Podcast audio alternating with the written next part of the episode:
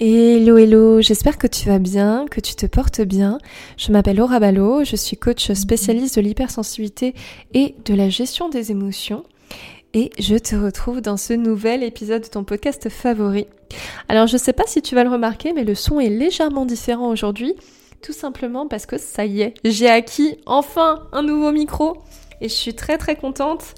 Et un grand merci pour, euh, pour vos écoutes. On arrive à presque plus de 4000 écoutes au moment où je vous parle et c'est juste euh, génial quoi. Alors bon, je ne te fais pas évidemment ce podcast pour te parler de mon micro, euh, même si le sujet est très intéressant, mais voilà.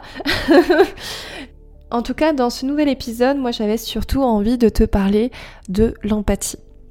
Lorsqu'on est hypersensible, je pense que c'est pas un mystère pour toi, très souvent on est aussi hyper empathe. L'empathie, moi je trouve que c'est une qualité juste magnifique.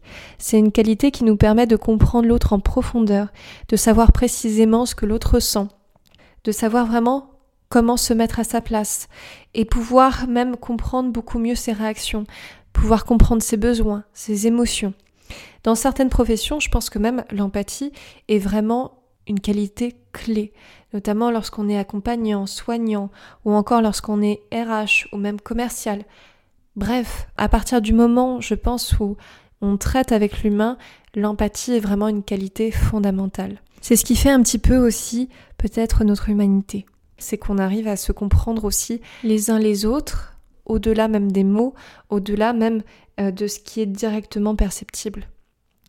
Tout simplement parce que l'autre est, un petit peu comme notre reflet en quelque sorte à la fois cette empathie, moi je pense que c'est une immense chance, mais elle n'est pas forcément vécue comme telle lorsque l'on est hypersensible. Parfois même, elle peut être vécue comme un désavantage. On va voir déjà dans un premier temps pourquoi est-ce que les profils hypersensibles vont avoir beaucoup plus tendance à être hyper empathes que les autres. Il faut savoir que l'empathie au niveau cérébral, elle va être gérée par tout ce qu'on appelle les neurones miroirs, qui vont être à la base de ces fonctions cognitives.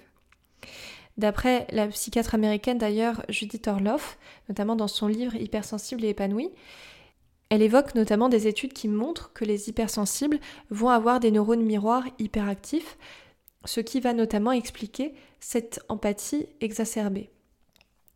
Donc finalement, lorsque je suis hypersensible, mon hyperempathie, c'est lié à cette suractivation cérébrale qui fait que je vais beaucoup plus m'assimiler aux émotions que je vois, que je perçois en face de moi.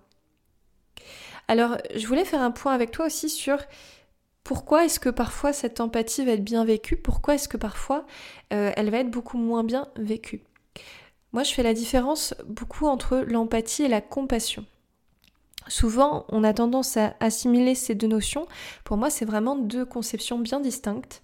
Pour moi, l'empathie, ça va être le fait de comprendre une information émotionnelle. C'est-à-dire que j'ai la personne en face de moi, je comprends grâce à mon empathie les émotions qu'elle ressent et je peux du coup adapter mon comportement, adapter mes réactions en fonction de ce que je vais percevoir de l'autre. Donc c'est-à-dire que oui, je vais percevoir les émotions qui sont présentes chez l'autre, mais je le perçois comme une information, comme euh, quelque chose qui va me permettre de m'adapter en fait à ça. Pour moi, la compassion, c'est une notion qui est vraiment bien distincte. La compassion, ça vient du latin comme, avec, et patio, qui veut dire souffrir.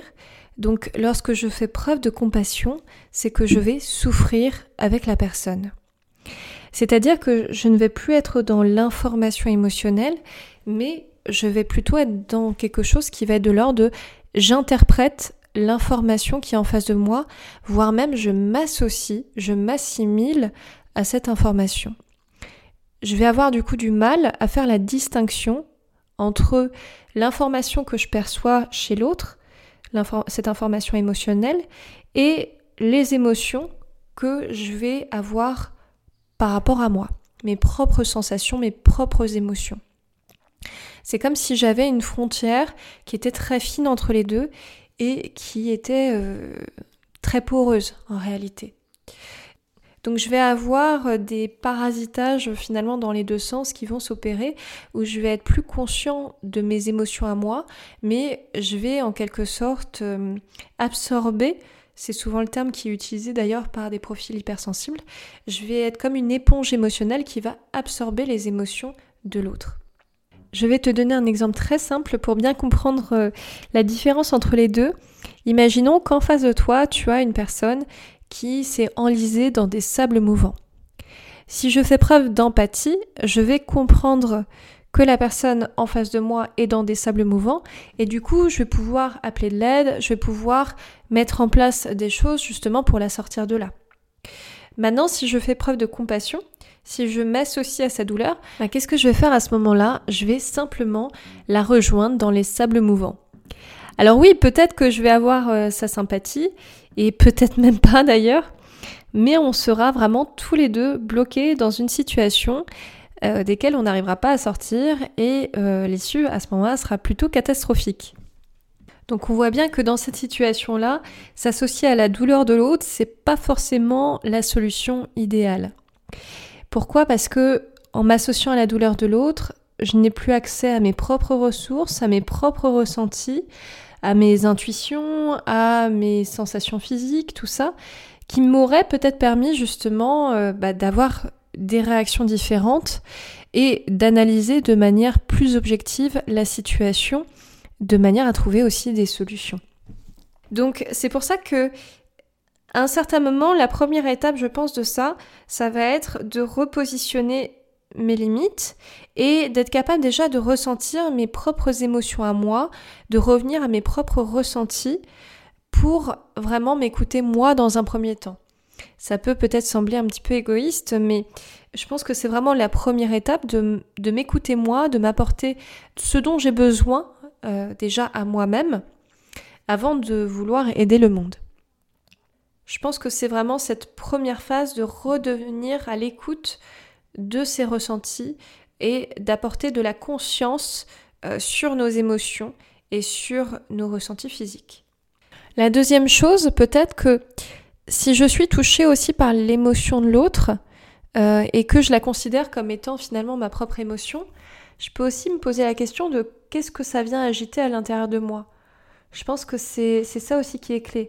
Est-ce que ça fait miroir à une émotion qui est présente chez moi?